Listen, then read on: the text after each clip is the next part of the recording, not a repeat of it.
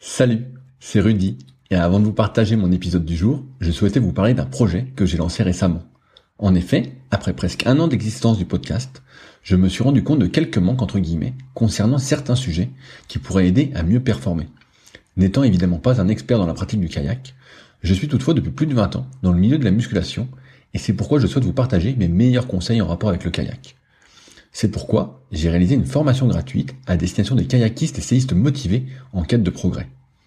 Dans cette formation gratuite, je vais vous partager des conseils techniques avec vidéo à l'appui sur certains exercices phares en musculation que vous pratiquez déjà. Je vais également vous partager des conseils alimentaires et notamment sur comment prendre de la masse utile, mais aussi sur comment éviter au maximum les blessures au dos et aux épaules si fréquentes pour beaucoup. Enfin, je vous partagerai ce qui est pour moi un trait de caractère indispensable à cultiver pour aller encore plus loin parce que votre réussite ne dépend que de vous. Si vous êtes intéressé par cette formation gratuite, cela se passe directement sur le site www.secretdukayak.org en renseignant votre email dans la petite pop-up présente sur la page d'accueil qui apparaît moins de 5 secondes après que vous soyez dessus. J'espère sincèrement que cela vous aidera. N'hésitez pas à me faire un retour après avoir suivi cette formation gratuite si vous aviez des idées, questions ou suggestions. Salut, c'est Rudy et je vous souhaite la bienvenue pour ce nouvel épisode des Secrets du kayak. Le but de ce podcast est de vous partager ma passion du kayak de course en ligne et de partir à la rencontre des champions. Qui sont-ils et que font-ils pour performer au plus haut niveau? Aujourd'hui, c'est un épisode spécial avec Alexandre Molavé, préparateur physique spécialisé pour les adolescents. Après deux années à côtoyer les meilleurs joueurs en NBA, il s'occupe désormais de la préparation physique des jeunes espoirs en Suisse à Motion Lab. Je l'ai donc interrogé sur les qualités physiques à développer en priorité, si l'ordre avait une importance et sur comment les développer. L'épisode est parfois un peu complexe si l'on n'est pas du milieu, donc n'hésitez pas à demander des précisions en m'écrivant via le site www.secretdukayak.org si nécessaire. Je vous laisse maintenant découvrir Alexandre et ses secrets. Salut Alex, comment ça va aujourd'hui? Salut, ça va et toi Rudy Bah moi ça va toujours. Euh, aujourd'hui donc c'est un épisode un peu spécial pour les secrets du kayak. Et donc j'imagine que beaucoup ne te connaissent pas. Comment tu te présenterais en, Donc moi c'est Alex euh. Je, bah, pour commencer je suis français, 25 ans, euh, on va dire jeune diplômé il y a quoi? Il y a deux ans d'un master euh, STAPS à l'université de Grenoble en préparation physique. Et j'ai fait une euh, plutôt spécialisé dans les le comment dire les stages que j'ai faits m'ont donné plutôt une spécialité une spécialité de de biomécanique un peu vers euh, l'étude du mouvement à travers les vidéos euh, les, les plateformes de force etc et j'en ai fait un peu ma, ma spécialité mon domaine euh, depuis que j'ai commencé à travailler à Motion Lab et puis avant euh, à P3 aux États-Unis donc ça c'est un peu comme ça que j'en écrirais c'est d'abord des belles expériences qui m'ont emmené un peu par hasard à, Motion Lab. Qu'est-ce qui t'a amené à vouloir faire ce type d'études? Parce que tu m'as l'air passionné de sport, on a discuté un petit peu avant, et t'as l'air d'être euh, à fond. Alors à fond, il n'y a pas. Euh, j'ai pas, j'ai pas, j'ai pas fait de sport à, haut niveau. Euh, j'ai fait euh, multisport, j'ai, tout essayé. J'ai fait euh, de la breakdance, j'ai fait du. D'abord commencé, j'ai fait du hip-hop, j'ai fait de la natation, volley, puis j'en passe, golf, euh, tennis, tennis de table. J'ai tout, tout essayé, ou beaucoup en tout cas et euh, juste passionné par toucher de nouvelles choses, de nouvelles sensations, peut-être me me challenger aussi parce que c'est vrai qu'en passant par des sports, sports individuels et collectifs, tu c'est différent des états d'esprit. Et j'adorais ça. Et jusqu'à mes 15-16 ans où l'école ça me passionnait pas du tout, j'étais pas forcément très bon, mais j'adorais ce milieu-là et je voyais je voyais en fait mes mes deux trois potes à moi qui étaient monstrueux dans leur sport, mais monstrueux, je voyais en fait qu'ils étaient quand, quand il me disait je fais partie des cinq meilleurs de France, j'étais là, cinq c'est déjà pas mal. Et euh, je te respecte, c'est stylé, t'es capable de faire des trucs que personne d'autre peut faire ou très peu de gens peuvent faire. Et ça, ça m'a ça m'a fait vraiment kiffer. Et euh, je suis allé à à la fac après à Staps euh, pour euh, pour travailler là-dedans justement. Puis pris de passion, euh, bah j'ai envie de dire j'étais dans les dans les dans les bons les bons étudiants quoi. Après, puis quand, quand tu es pris par la passion, derrière, euh, tu te démerdes peut-être un peu plus pour euh, chercher des stages atypiques parce que t'as pas forcément de travailler dans... Peut-être un ouais, te démarquer un petit peu, peut-être euh, voir un peu gros. Et ben j'ai osé et pris des risques et puis ça m'a... Qu'est-ce que tu as fait comme stage exactement? Alors, à partir du... Donc, après ma licence, STABS, je savais que je voulais faire un master. Mais le problème, c'est que j'avais aucun niveau en anglais, mais une bille. Ouais, une bille. Et j'ai décidé de partir pendant un an en année sabbatique. Euh, et j'ai fait n'importe quoi d'ailleurs. Je suis parti une année sabbatique euh, aux États-Unis, à Santa Barbara. Et euh, je savais en fait là-bas parce que je suivais. J'adore le basket. Je suis passionné par le basket, spécialement la, la, la NBA. Je suis parti un peu. euh, j'ai mis tout l'argent que j'avais dedans. Pris une école pendant six mois pour apprendre l'anglais. Et je suis parti dans une ville qui s'appelle Santa Barbara pour en fait. euh, je savais que cette boîte que je suivais où il y avait tous les plus grands joueurs euh, était là-bas. Et euh, moi, je me suis dit, je vais me pointer, je vais leur dire, euh, j'aimerais bien observer, avoir un stage, etc. Et en bon français, je vais avoir le truc. Que dalle. Je me suis fait refouler bien correctement pendant pendant un petit moment, de trois semaines. Et puis au final, bah un peu par pitié, je pense qu'ils m'ont laissé rentrer. Euh, j'avais juste le droit de regarder, même pas sortir un téléphone, un carnet, rien du tout. hein. C'était, euh, assez privé.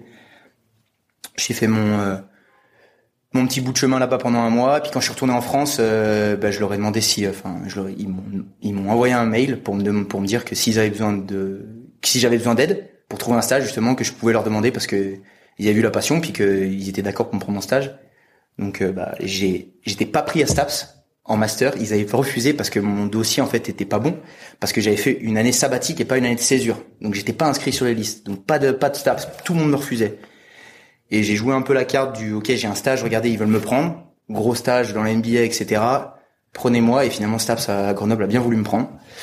Euh, donc c'est ce que j'ai fait, puis je suis parti faire mes stages là-bas première année.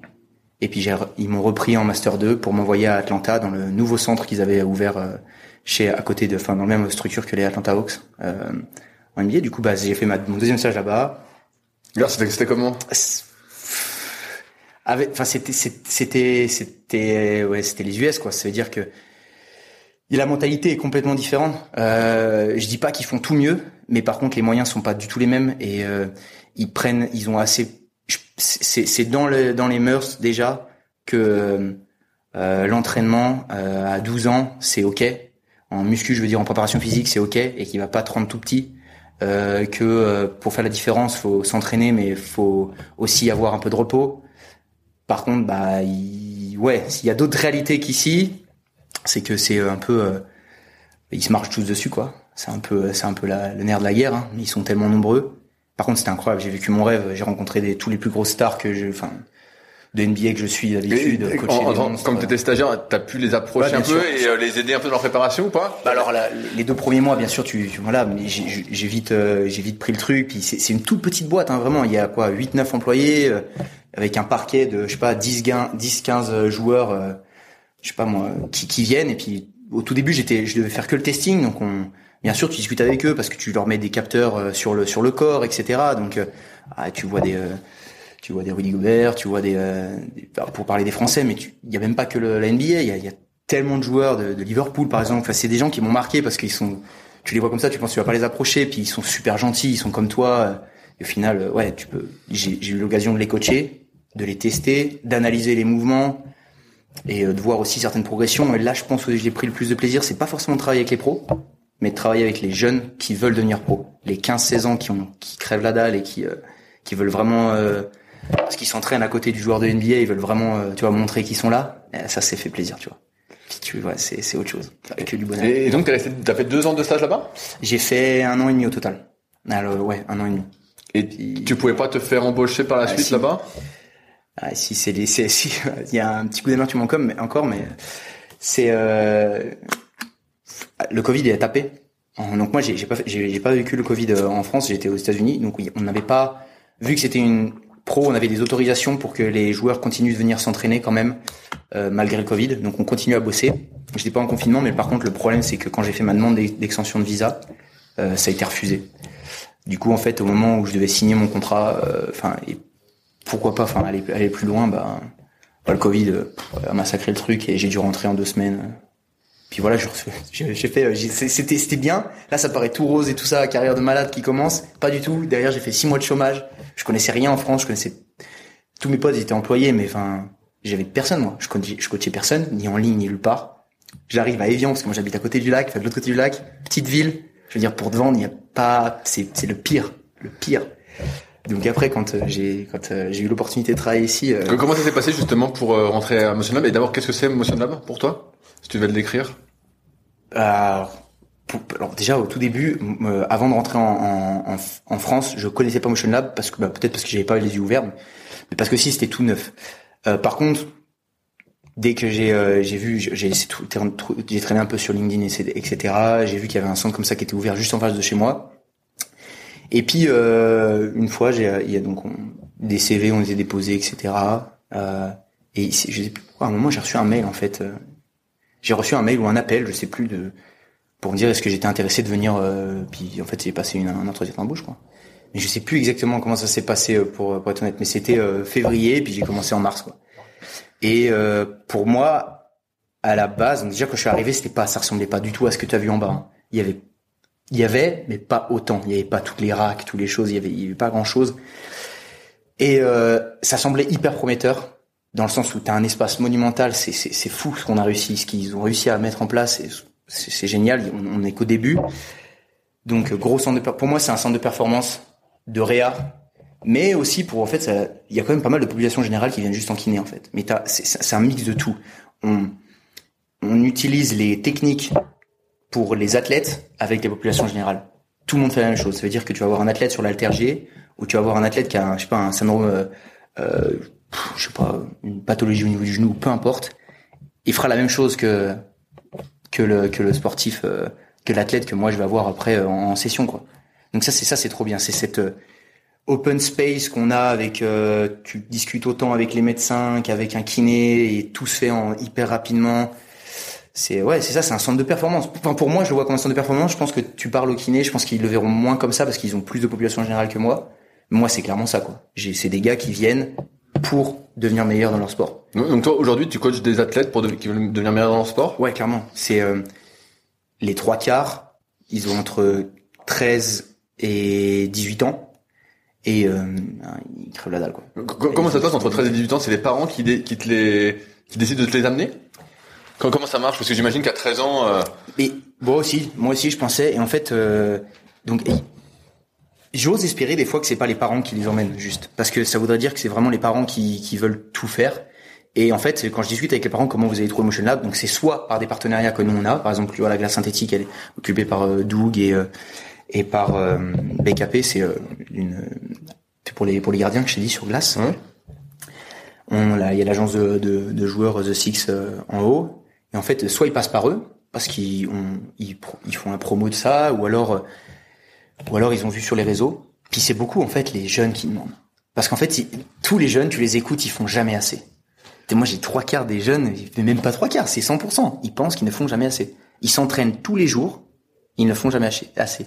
J'ai un gamin, il a 13 ans, 1m93, il joue au foot, euh, il, est bon, il veut devenir bon, il part en Pologne là. Euh, et enfin, il m'a dit, après tes sessions, Alex, je fais toujours sans, sans pompe, sans euh, squat et sans abdos. Et le problème, il m'a dit, et je j'ai l'impression que mes performances diminuent, que je suis mauvais. Ça fait deux mois que je suis mauvais, mauvais, mauvais, j'arrive pas à, faire, à remonter. Il m'a dit pourquoi ça se fait comme ça? Est-ce que tu penses que je fais trop? Et il fait ça à chaque fin de session, tous les jours, et il s'entraîne tout le temps. Ça veut dire on a mis en place un. Pour moi, j'avais j'ai mis en place euh, ce, qui, ce, qui, ce que je pense prendre en compte le nombre d'entraînements qu'il a, la charge d'entraînement, etc. au mieux que je peux, parce que je le vois une ou deux fois par semaine. Et ben en dehors de ça, il refait la même session qu'il a fait avec moi parce que maintenant il les a intériorisés, ou alors il y va un peu à la freestyle, et puis il s'en remet une, deux dans la semaine. Quoi. Le matin à 5h30 ou 6h avant d'aller en cours. C'est des gars qui sont... Ils veulent toujours plus. Là j'ai pris lui comme exemple, mais ça il y en a d'autres. Hein. Il y en a d'autres, c'est, moi ça me passionne, mais en même temps c'est... Il est, ouais, ça, ça, ça, contraste beaucoup, je trouve, avec la, la, société de maintenant, du tout confort, où on en fait le moins possible, où on dit qu'il faut marcher 30 minutes par jour, ou même 30, c'est déjà compliqué. Là, c'est vraiment l'inverse que t'as, que, que tu vois. Bah déjà, déjà que de base, moi je trouve que, enfin, le sport de performance, c'est pas, c'est pas, c'est pas du tout, enfin, on peut, on peut revoir ça, d'accord, mais le sport pro, je pense pas que ce soit bon pour la santé. Je sais pas. Oui. Je, je pense que tout le monde peut le dire, mais enfin, c'est pas ceux qui qui qui, ont le moins de problèmes.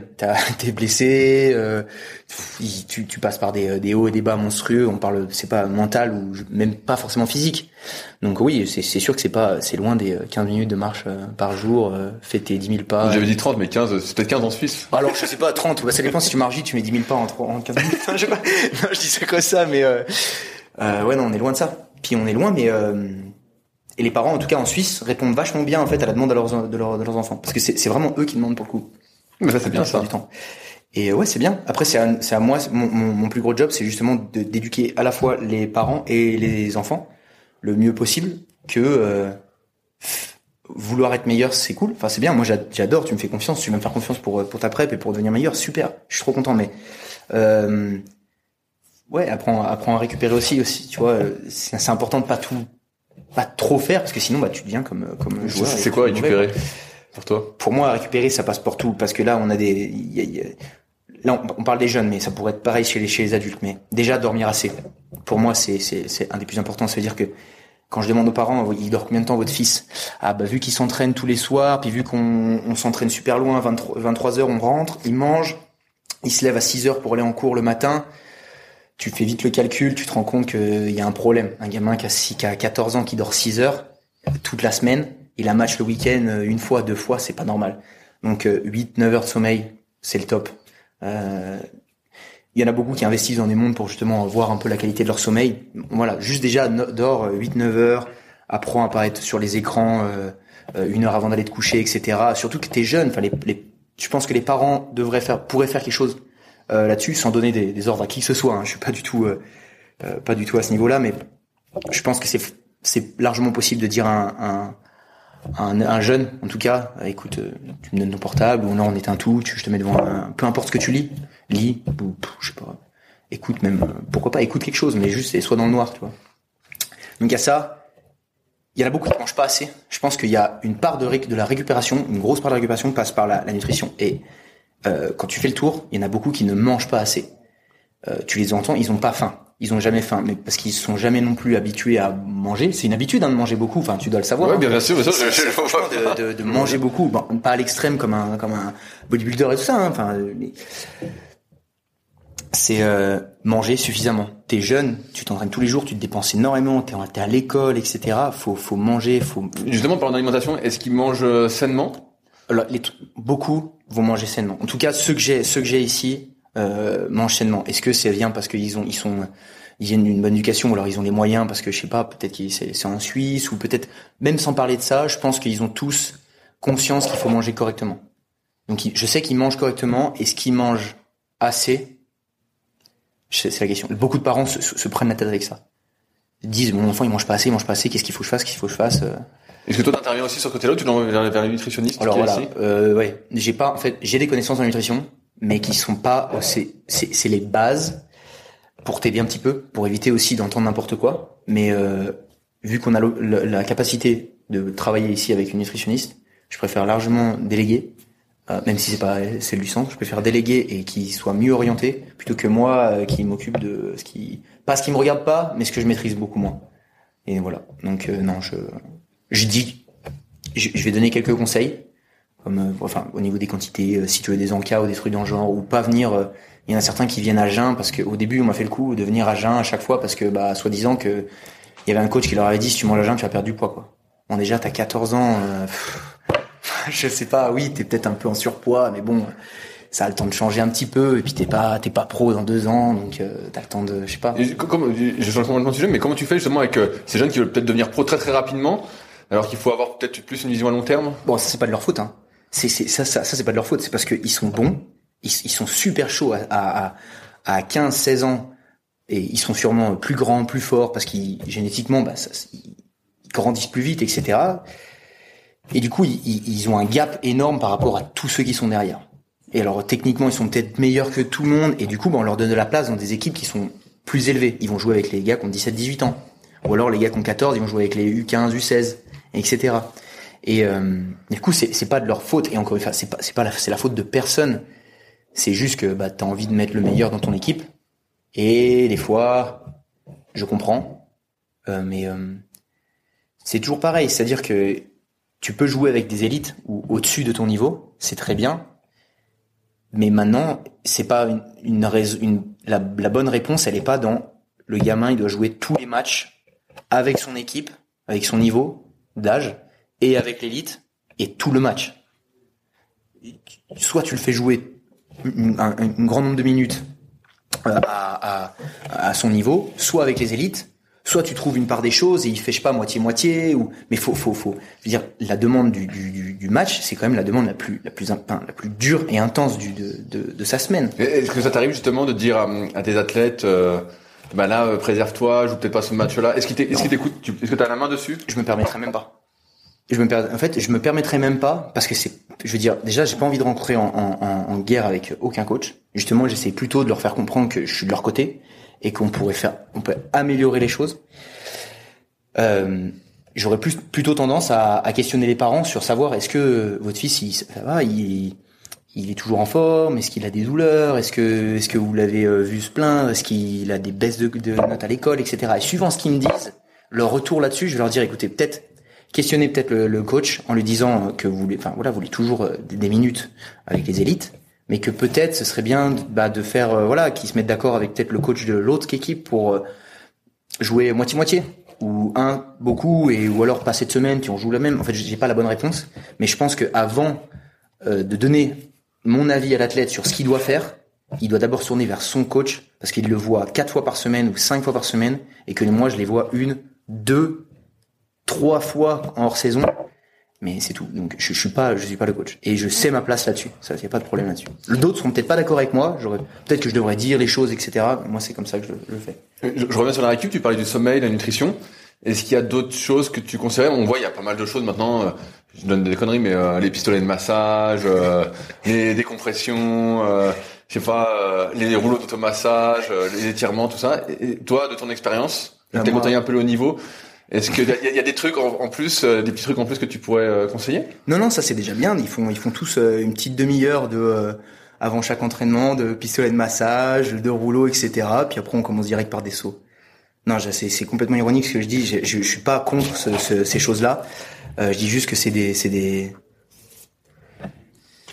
c'est des gadgets qui, si ça te fait du bien, tant mieux. Je veux dire, c'est psychologiquement, si tu sens que ça te fait du bien, tant mieux. Je connais des athlètes qui ont jamais rien utilisé tout ça, qui sont pas blessés pour autant, qui surperforment par rapport à ceux qui l'utilisent, qui font jamais de enfin qui font jamais, qui sont qui ont assez de mobilité mais qui ont du coup du coup font pas faire de stretching à tout bout de champ euh, comme comme je peux entendre et, et, et que oui c'est chacun fait comme il veut. En tout cas moi dans mes plans d'entraînement je le je le enfin dans, dans mes entraînements je le mets pas quoi. Il y aura personne qui va faire un ce sera pas moi qui vais recommander un rouleau à quelqu'un quoi. Par contre, s'il vient cinq minutes avant, il veut faire son rouleau et tout ça, s'il se sent mieux, si tu te sens mieux, moi je suis content. Franchement, je vais te dire, tu te sens mieux, je suis cool. Si ça te permet de faire un entraînement de malade. On, on, on, dit souvent que euh, la récupération, ça commence par un bon échauffement. Exactement. C'est quoi un bon échauffement alors? Alors, pour toi par les étapes, etc. Donc, euh, enfin, vers la, donc, la mobilisation, euh, l'échauffement, enfin, la mobilisation de la, la, température corporelle, etc. Euh, je vais toujours prendre, enfin ici, ici on va dire, nos séances durent une heure et demie max. On prend à chaque fois, donc elle, la réserve, les gens réservent pour une heure et demie.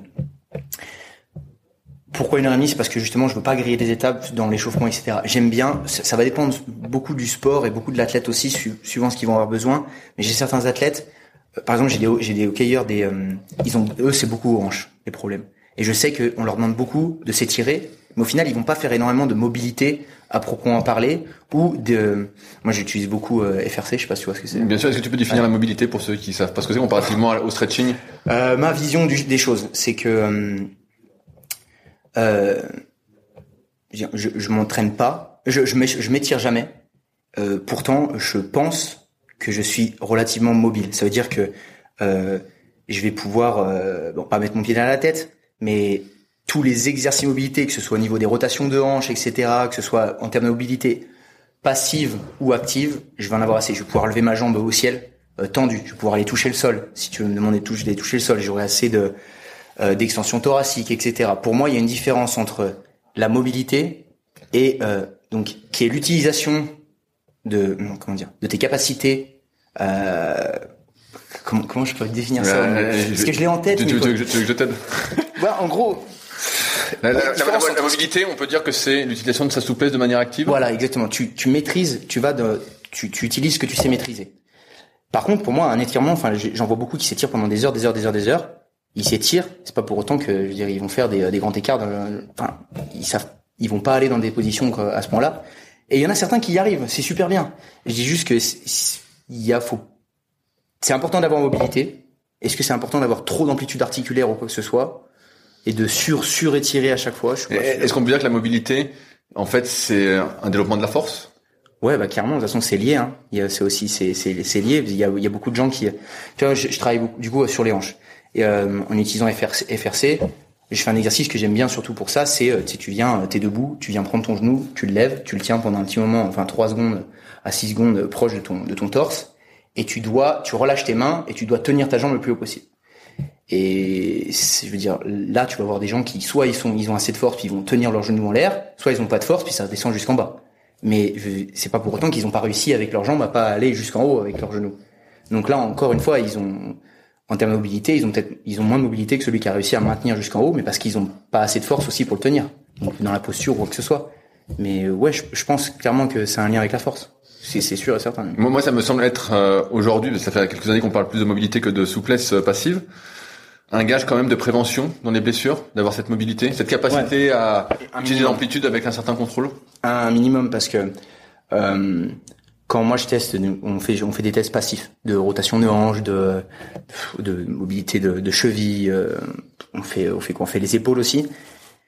Et clairement pour moi déjà si j'arrive à si, si tu es complètement bloqué passivement, si j'arrive pas à te lever la jambe par exemple euh, tendue, je veux dire tu iras pas par toi-même bah, activement, tu vas pas y aller. Si si je peux pas y aller passivement, tu vas pas y aller activement. Donc oui, c'est, je pense qu'il y a euh, un terme de, de, de prévention de blessure là-dessus, si on peut parler de prévention de blessure comme ça. Mais ça, c'est, sûr. De toute façon, c'est, tu dois en avoir.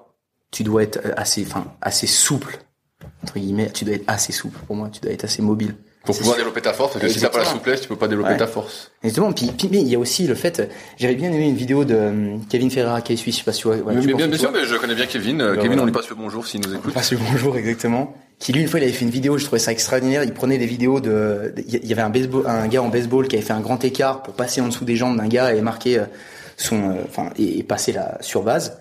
Et puis lui, il avait montré derrière qu'il arrivait à faire grand écart, puis il se mettait, il avait fait, je un truc de ouf. C'était trop, c'était, lui, il est, il est vraiment, il est vraiment chaud. Et puis c'est vrai, je veux dire, c'est pour aussi gérer l'imprévu. Sur un terrain de basket, je sais pas, il y en a un qui te fait un, qui, un changement de direction, quoi que ce soit, tu te prends un cross, c'est bien de d'avoir suffisamment de, de capacité à pouvoir résister à ces imprévus dans, dans les mouvements, quoi. Tu joues sur un terrain de foot, euh, bah voilà, faut, tu peux pas être totalement rigide et dès qu'il y en a un qui te touche, euh, tu, tu sens vite les douleurs. Est-ce que c'est ça le, le but de l'échauffement pour toi en priorité, justement, se préparer à l'imprévu? Un petit peu se, renforcer dans des situations qui pourraient arriver? En fait, moi, ça dépend parce que je vais utiliser différents types d'échauffement suivant les euh, suivant les suivant les, les, les, jours suivant en fait combien combien de fois je les ai par semaine etc il y, a, il y a des fois je vais plus plutôt me je vais faire dans mon échauffement il va plutôt y avoir des, des styles de gamme athlétique euh, avec euh, peut-être un peu d'iso avant euh, je sais pas moi tu fais la, la chaise ou euh, la romane chair ou peu, peu importe. Je vais utiliser plus ça et des fois on va aller plus vers des des échauffements plus on va dire plus traditionnels où tu vas faire de l'activation neuromusculaire un peu plus en fait tu vas vraiment plus voir les étapes euh, un peu de mobilité etc ça va vraiment dépendre je pense qu'il n'y a pas un enfin t'as pas un échauffement quoi t'as plusieurs choses qui peuvent mener à après faire ton faire ton, ton ta séance. J'en ai certains j'en connais et je suis pas sûr qu'ils ont des mauvais résultats. Tu veux faire du t'as une séance tu vas faire du squat. Ils vont prendre leurs 5 minutes pour déverrouiller un peu tout ça puis se sentir bien. Puis après ils vont laisser chauffer en squat.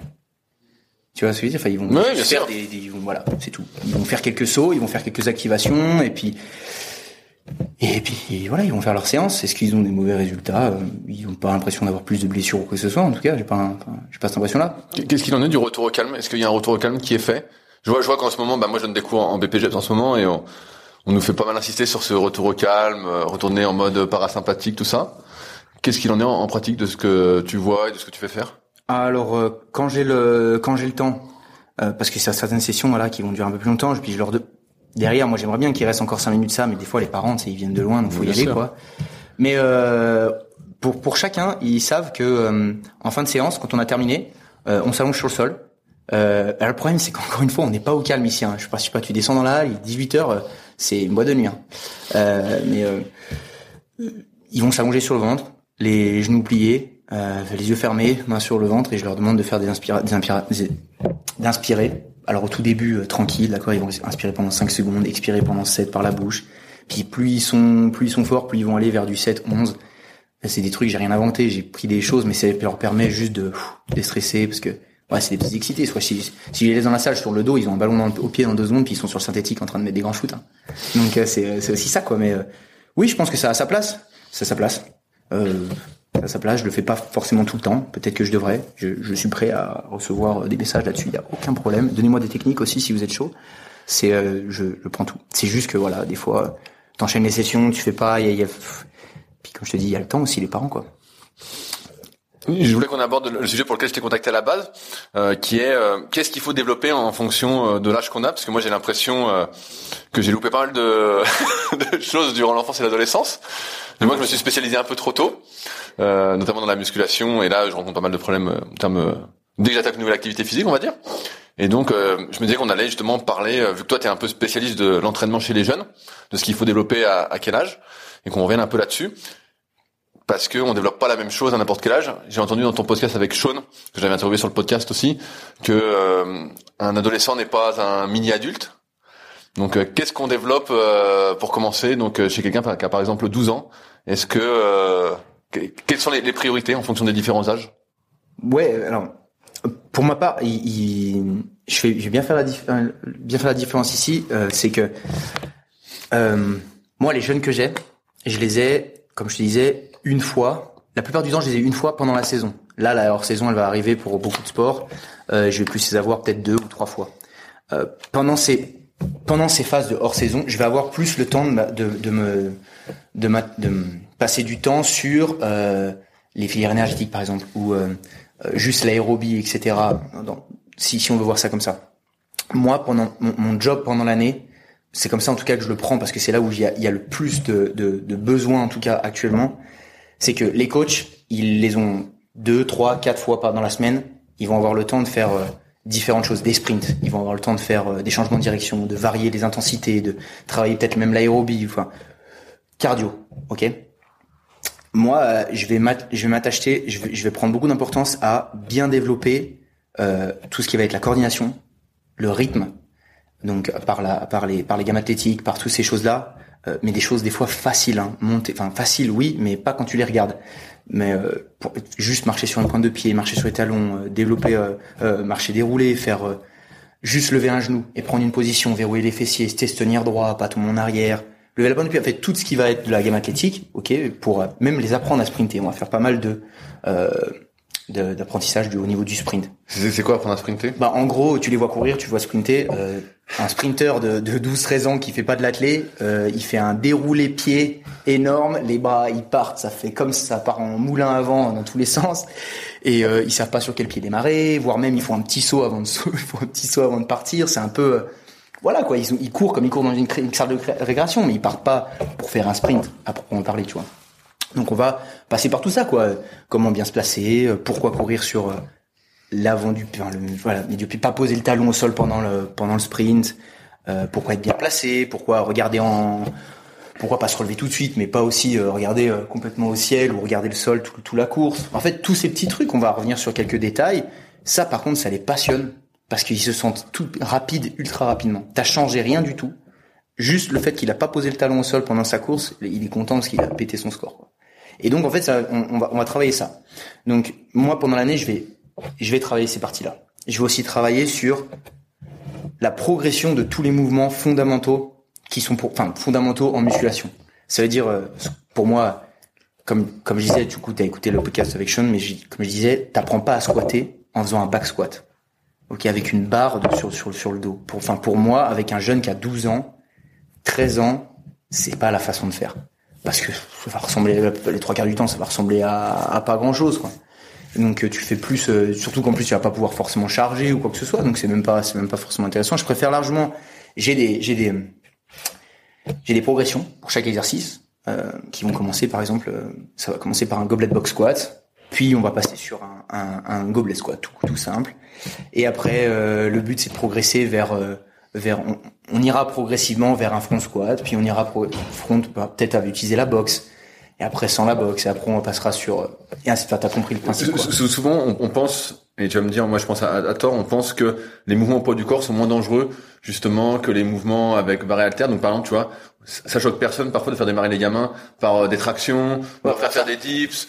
Qu'est-ce que t'en penses? Ok, ça, ça c'est un délire.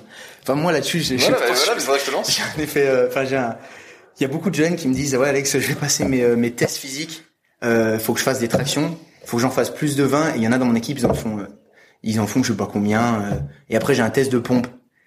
En, en, en toute honnêteté, je trouve vachement plus dur de faire une bonne pompe ou une bonne traction que de faire un floor press avec des haltères en, en avec une prise neutre. Donc floor press qui est un développé couché ouais, au sol. Depuis, depuis le sol, pardon. Ouais, avec euh, des dumbbells, avec des, des poids, des haltères euh, en prise neutre.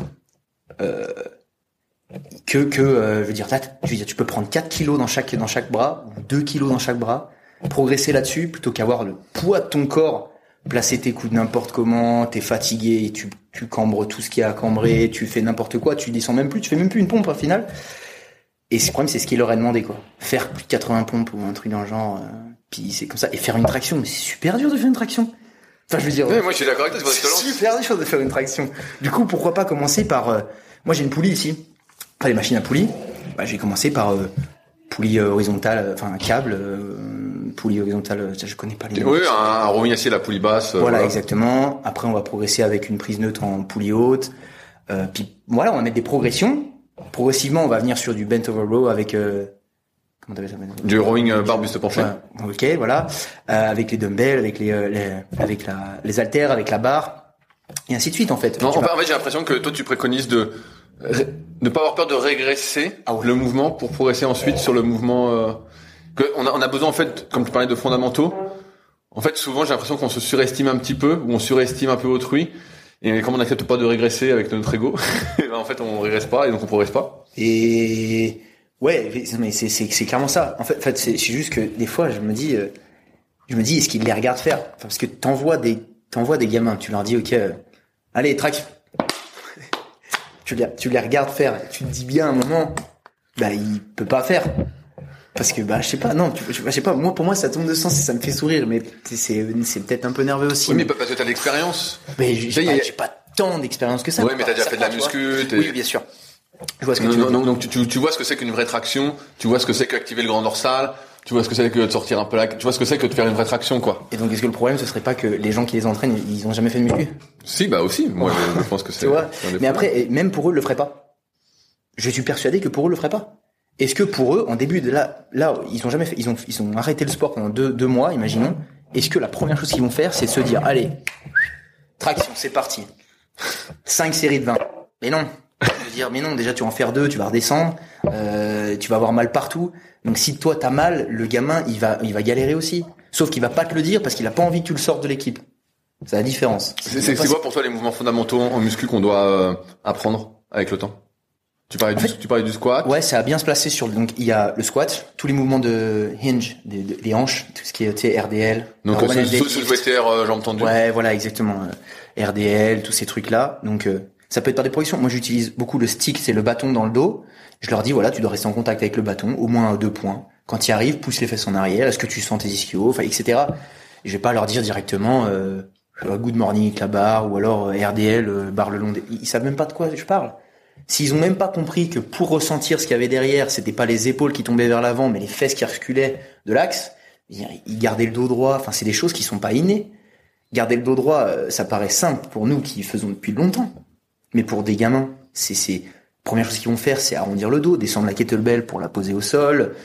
Tu vois les gens, alors je dis pas que c'est pas dangereux, enfin, je, parle même pas de dangerosité, mais 12 kilos dans chaque main pour aller, enfin, je sais pas, moi je fais, je fais beaucoup de carry de, de, de, marche, farmer walk, ouais, tu vois, avec des, des, des kettlebells. Ils vont aller la chercher au sol en étant complètement. Toi, tu vas te positionner. Je sais très bien que pour aller chercher ouais. les kettlebells, tu vas te positionner. Tu vas, tu vas aller chercher la barre correctement au sol, le, les, les dumbbells au sol correctement. Mais eux, pas du tout. C'est pas que ça va rendre les choses dangereuses ou pas, mais c'est juste que tu vois tout de suite qu'ils ne peuvent pas faire parce qu'ils vont pas y penser. C'est un peu utopique de leur faire faire directement un deadlift ou. Le problème, c'est ce qui est fait on passe directement à des gens qui ont jamais fait de split squat de leur vie, de, de, de fente statique, avec euh, directement euh, des lunges sur 30 mètres avec euh, avec je sais pas moi une barre au-dessus de la tête ou alors un Bulgarian split squat alors qu'ils savent pas se placer, ils ont aucune ils ont pas de force, ils ont pas de stabilité. il y a, plein de choses qu'à mon avis tu faut pas avoir peur de, de chercher des, des, régressions parce que tu vas avoir énormément de résultats dans ces régressions et tu vas pouvoir leur, les, les faire intérioriser plein de choses. Parce que le problème de faire un, un back squat par exemple, je prends l'exemple du back squat. Le problème de prendre le back squat comme premier exercice pour apprendre le squat, c'est que le gamin va déjà se concentrer à un pas se casser la gueule, deux pas avoir mal au dos parce que ça fait mal au, début d'avoir la barre sur le dos. Euh, tu comprends pas parce que ton buste il se baisse, t'as pas mobilité au niveau des chevilles, enfin tu t'arrives pas à descendre, tu lèves les talons. Alors que tu fais un goblet squat, déjà le poids il est devant toi. Tu vas chercher la boxe. T'es pas obligé de mettre une boxe qui, qui soit euh, qui te mette à la parallèle avec le sol, mais tu peux prendre une boxe un peu plus haute au début. Tu lui dis va juste toucher la boxe, pas t'asseoir mais la toucher. Est-ce que tu ressens que tu t'es plutôt sur les talons ou est-ce que tu sens que tu es plutôt sur la des pieds euh, J'essaie de ne pas beaucoup parler, mais de beaucoup poser de questions, savoir ce qu'ils ressentent. Et généralement, je leur demande, ok, t'as vu, là, on a changé quelque chose, comment tu ressens? Et des fois, je mets des effets euh, erreurs aussi. Mais euh, et au final, tu vas voir qu'ils vont, ils vont, ils vont perfectionner leur squat super rapidement. En plus de ça, ils vont être super contents parce que euh, ils vont faire, je sais pas moi, une série de 12 quatre séries de 12 ou trois séries de 12 la première semaine. Ils reviennent la semaine d'après. Ils vont me dire, Alex, est-ce que je peux mettre un peu plus lourd parce que j'y arrive mieux? On passe de 12 kilos à 14 kilos. On passe de 14 à 16. Et puis à la fin de notre notre schéma, parce qu'on a répété pendant un petit moment, ils sont à 20 kilos. À chaque fois, c'est des nouveaux PB, donc des nouveaux euh, records. Ils sont hyper contents. On a, on s'est pas mis en danger euh, plus que ça. Euh, et puis c'est parfait. Et puis derrière, bah, on passe à des mouvements plus unilatéraux, etc. J'essaie d'avoir vraiment étendre un peu à tout ça, bilatéral, unilatéral.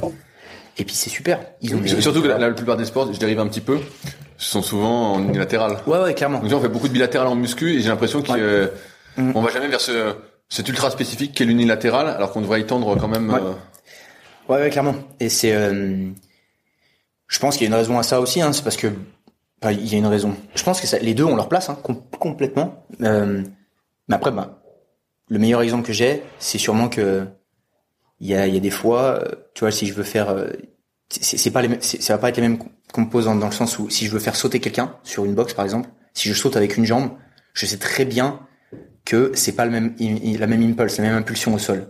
Ça va pas être le même, la même, le même chemin pour pour sauter tu veux faire des rebonds sur une jambe, ça sera pas pareil que sur deux jambes, tu seras peut-être moins réactif.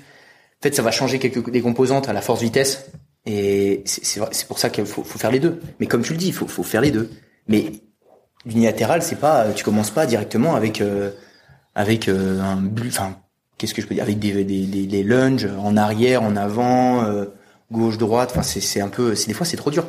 C'est juste trop dur. À mon sens, c'est juste tu peux avoir les mêmes résultats avec ces jeunes là en étant deux fois plus facile. Quoi. Donc là, tu, tu parlais donc euh, du squat, euh, donc squat lunge, de, de hinge, voilà aussi. Squat, lunge, hinge, tirage horizontal, euh, vertical, euh, poussée horizontale, poussée verticale, donc tout ce qui est overhead, tout ce qui va être bench press. Euh, donc je, je, traduis tout ce qui est développé couché et développé au-dessus de la ah, tête. Ouais, ouais, ok. Euh, tu vas avoir euh, tout ce qui est les, les portées, donc euh, marcher avec des kettlebells, euh, tu peux en avoir une dans une main, une au-dessus de la tête, mais tout ça, il y a des progressions. Enfin moi, en tout cas, j'ai mis des progressions là-dedans. Et après, il va y avoir tout ce qui va être le gainage. Euh, tout ce qui va être. C'est quoi le gainage? Je vais faire la planche? non, ouais, non, d'accord. Mais en fait, tout ce qui va être euh, en lien avec le core training. Euh, c'est quoi le core training pour toi? En anglais, en français, ça veut dire noyau. Donc, ça, en fait, c'est juste la, la, le tonus musculaire au niveau du tronc, quoi. C'est garder ton garde. Être indéformable Ouais, y a, mais c'est même pas forcément être indéformable parce que euh, t'as des exercices pour être justement indéformable, donc un anti-rotation, une anti-flexion, euh, anti-inclinaison, etc. Super. Mais tu vas aussi devoir euh, mettre des rotations, des inclinaisons et tout ça dans ton sport. Donc c'est pas être indéformable. C'est c'est juste que au même au même tu fais un squat lourd, pas lourd, peu importe. Il faut garder le, ton gainage va travailler. En tout cas ton ton bus va travailler. Il faut que tu gardes une certaine tonicité musculaire ok, pour te tenir. Sinon, tu casses la gueule en avant, t'as le bus qui tombe, etc. Donc, ça, ça, doit se travailler. Le plus, le plus connu, ça va être la planche, euh, la planche, euh, enfin frontale, sur les, sur l'avant-bras, latéral, postérieur. Ok, ça c'est une première étape. Ça doit être la première étape. Mais derrière, tu peux passer sur quelque chose de plus dynamique. Donc tu vas être, tu vas avoir du gainage dynamique, horizontal, vertical, latéral et postérieur. Et après, tu peux encore avoir du, d'autres types de gainage, d'autres types de core training qui vont être euh, de l'anti-inclinaison, euh, de l'anti-flexion, euh, de l'anti-extension. Et après, tu passes sur des mouvements plus encore un peu plus complexes, qui à mon, sens, qui sont tous, tous les mouvements de rotation, flexion, inclinaison, etc., qui sont à mon avis plus plus durs. Quoi. Tu vas pas directement mettre quelqu'un une landmine et puis leur faire faire des trucs complètement fous. Enfin, je, mais, mais, je dis ça parce que souvent, t'as dit ce que je voulais euh, entendre entre guillemets, mais souvent on diabolise un peu les mouvements de rotation, de flexion de la colonne. Tu sais, ah pendant, longtemps, on disait voilà, faut surtout pas bouger la colonne. Ouais, ouais, je vois ce que tu as. Et, euh, et donc là, bah, t'as expliqué justement les prérequis qu'il fallait pour pouvoir bouger sa colonne. Ouais, ouais, clairement. Ah ça, ouais, par contre, je te rejoins là-dessus à fond. C'est, euh, je vois totalement ce que tu veux dire. Même problème. Euh, c'est vraiment, on veut toujours être tout stabilisé, tout stabilisé. En fait. bah, c'est, juste le début, quoi. c'est juste le début parce que, bah, moi, pour avoir beaucoup discuté avec des gens qui font du sprint tu vois bien que le mec il reste pas comme ça droit, il y a rien qui bouge, sa colonne elle est c'est des rotations sur des rotations en fait. Moi j'ai fait pro FTS, c'est là-dessus qu'il m'en parle. Ah t'as fait avec Arnaud? Ouais, j'ai fait avec Arnaud. franchement, je m'étais régalé et c'est d'ailleurs là que tu, tu commences à tu j'ai pris conscience à un, autre niveau que bah ouais voilà, il y a il se passe des choses et qu'il faut pas enfin les, les anciennes visions qu'on avait enfin là-dessus, elles sont pas forcément bonnes. Tout est enfin, tout est à travailler, mais quand? C'est la, la question. Alors, je reprends mon fil. Si euh, quelqu'un qui a 12 ans euh, nous, nous, écoute, qu'est-ce qu'il doit travailler en priorité? Est-ce qu'il doit chercher peut-être euh, à prendre le plus de muscles possible? C'est quoi Là, tu parlais de coordination. Est-ce que en fonction de l'âge, euh, tu as des, vraiment des priorités pour tout le monde? De remarquer, toi, peut-être de ton expérience pour l'instant, que tout le monde manquait de coordination. Donc, moi, j'en manquais énormément, mais est-ce que tout le monde en manque chez les jeunes que tu vois? Oh ouais. Après non, ça va être ça va être assez variable hein, euh, parce qu'en fait ils grandissent pas non plus tous à la même, allure donc euh, il y en a certains que j'ai eu il y a encore un an qui faisaient déjà 10 cm de moins ou 15 cm de moins que là cette année. Donc euh, en fait ils ont perdu dans leur coordination alors qu'on avait déjà bien travaillé dessus. C'est juste qu'ils auraient été encore plus mauvais, on sait pas. Mais la coordination c'est pour moi fondamental, savoir bien bouger, surtout dans ces dans ces sports là qui sont dans tous les sports, savoir bien bouger c'est hyper important. C'est pas fixe, il y a plein de changements à faire, faut savoir gérer tout ça. Euh, pour moi, quelqu'un qui a 12 ans, qui viendrait avec moi, dans le sens où qui viendrait vouloir faire de la préparation physique, ça va être d'abord, ouais, développer déjà l'envie d'aller à la salle, d'accord, euh, aller au gym et avoir un plan d'entraînement, etc. D'apprécier tout ça, c'est hyper important à mon sens de, est-ce que t'aimes venir déjà? Après, euh, donc 12, 13, 14 ans, euh, savoir bien faire tous les mouvements fondamentaux qu'on a vus. Après ça, t'as euh, développer cette force. Donc tu, tu me parlais de, est-ce que le but c'est de prendre le plus de masse, etc. Ouais, ouais. C'est ça que tu vois, tu vois, on voit avec ouais. la muscu maintenant que t'as pas mal de gamins qui commencent à 13, 13 ans, 14 ans, puis ils veulent tout de suite être énormes, quoi. ouais. Et alors, est-ce que c'est pour toi, euh, est-ce que c'est dans l'ordre des choses ou pas? Bon, c'est pas dans l'ordre des choses. C'est, enfin, c'est juste qu'il y en a certains qui veulent, ils veulent tous prendre de la force pour être plus puissants. En tout cas, ils veulent tous être plus puissants, mais ils pensent que tu vas devenir plus puissant comme ça, quoi. Et euh, oui, il y a une part où il faut, il va falloir prendre un peu de masse. Déjà pour être un peu plus robuste, parce que donc pas dans tous les sports, ils ont besoin d'être monstrueux, d'aller au contact. Mais t'as quand même une certaine, euh, tu vois, si tu t'entraînes dans tous les cas, tu sais que tu vas, tu vas, tu vas prendre un peu, surtout à leur âge. Donc ils, vont se dessiner un petit peu, ils vont prendre des cuisses, prendre des bras, des épaules, etc. Et tu vas tout de suite voir des changements. Maintenant, est-ce qu'il faut se focus et se dire, ok, euh, on les démonte et puis euh, on leur fait la méthode grosse hypertrophie comme moi j'ai pu, je peux faire par exemple pour, mais non, enfin c'est différent. Déjà, il faut prendre en compte la, la charge d'entraînement aussi, c'est-à-dire qu'ils font pas que ça. Après nous ou avant nous, ils avaient peut-être un entraînement et demain matin, ils auront peut-être un entraînement, etc. Donc oui, je pense que le développement de la force passe aussi par la prise de masse, mais cette prise de masse, elle est, euh, elle est induite par l'entraînement qu'on leur, qu'on leur, à, à, partir de quand tu vas chercher à développer euh, la, la, force une fois que les fondamentaux sont faits? Non, j'imagine. Ah, ouais, ouais, ouais. Alors ouais, euh, les, on va dire développer la force réelle dans tous les patrons moteurs en utilisant peut-être je vais utiliser là beaucoup plus de méthodes. Je vais euh, avec les ceux qui sont avancés, 14, 15 ans, on va dire 14, 15 ans par là. En fait, je veux, je veux que tout soit bien bien appris. Par contre, il n'y a pas de bonne réponse. Parce que à 14, 15 ans, si le mec il, commence avec moi, il a 15 ans, je vais pas dire oh il a 15 ans, c'est parti, on développe la force avec euh, des méthodes et dans tous les patrons, il sait déjà tout faire. Non, des fois ils arrivent, ils ont 15, 16 ans, ils savent rien faire. Ils ont jamais fait de muscu, ou alors très mal. Du coup, grosse régression. On va refaire peut-être ce que, ce que quelqu'un à 13 ans ferait. Sauf que peut-être que tu vas progresser plus vite parce que tu as déjà un bagage de force qui est déjà plus important. Du coup, je vais pouvoir te rajouter des choses. Mais ça va peut-être aller plus vite dans la progression que quelqu'un qui a 12 ans, mais je vais pas avoir peur du tout de lui faire faire une régression. Et que oui, avec son club, il a peut-être fait un back squat, mais en attendant, quand je le vois faire son back squat, je suis persuadé que je peux faire, on peut faire mieux. Et tu continues à faire du back squat avec ton club, et avec moi, tu vas faire autre chose. Et tu vas voir, ça va être cool aussi. On va faire d'autres choses, tu vas progresser et tu vas progresser du coup avec ton club. Est-ce qu'il y a un moment où c'est trop tard pour développer la coordination? Je pense pas. Euh, moi, j'ai appris à faire des techniques de sprint euh, à 23 ans. Quand euh, mon pote Jeff, il m'a, enfin, qui est sprinter, et il m'avait, il m'a appris à, enfin, il m'a donné un programme et puis je me suis buté et puis j'ai appris la cordie là-dedans. Non, c'est pas, c'est pas, je pense pas que ce soit perdu. On en voit le mercredi soir, il y en a des groupes de personnes qui ont euh, 20, 40 ans, qui viennent faire des, euh, c'est un technique de course. Donc ils viennent faire des gammes athlétiques, euh, ça apprend à se servir de leurs pieds correctement. euh, Il y a pas, pour moi, il y a pas de, il y a pas, y a, y a pas, c'est jamais trop tard. Par contre, c'est beaucoup, beaucoup, beaucoup plus facile d'apprendre quelque chose quand t'es jeune. Ça, c'est sûr. Quelqu'un qui apprend l'altéro à 30 ans, il va pas avoir les mêmes facilités que quelqu'un qui apprend l'altéro à 14, 15, 16 ans. Tu vois ce que je veux dire? Ben, ça, c'est sûr et certain. Mais comme moi, j'ai jamais fait de hockey de ma vie, je vais sur la glace synthétique en bas, je suis éclaté. Il y a tout qui part à droite à gauche. Alors que le gamin, il a 12 ans, il sait déjà faire euh, tout en arrière, euh, petit- enfin, il fait tout n'importe quoi. C'est normal. Le skill se développe plus vite chez les jeunes, en plus avec la pratique, etc. Je me souviens quand je faisais de l'athlète gamin, je lisais les livres de Gilles Cometti, ça va te parler. Ouais, ouais, bien sûr. Et euh, j'ai plus tout en tête, mais je me souviens que pour développer la vitesse, pareil, il y avait un âge bien spécifique pour euh, développer ça. En tout cas, Là où c'était le plus profitable, Moi, je pense que de toute façon, dans, dans ces zones-là, hein, 12, euh, 12, 14, 16, on est, on est dans des âges où euh, développer l'explosivité, la vitesse, euh, c'est, c'est, c'est les, c'est les bons âges. Ça, c'est sûr et certain. Euh, comme je t'ai dit, enfin, déjà, c'est là où ils vont plus vite intérioriser tous ces trucs-là. Après, il va y avoir aussi, euh, il y a des, pas des débats, je sais même pas si ça peut être un débat, c'est juste, je, connais moins, mais tout ce qui va être euh, neuro aussi, quand ils sont jeunes, euh, la réactivité, etc. ça, ça a tendance à bien se mieux se développer quand t'es, quand t'es jeune. C'est, je pense que beaucoup, beaucoup de choses peuvent être faites, peuvent être, commencer à être faites euh, très jeune.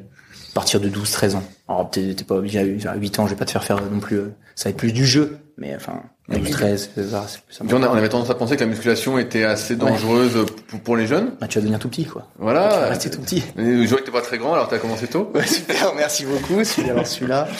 Euh, bah écoute, Non, non, mais du haut de je- mon mètre 80. Ah, tu vas mettre 80 Ok.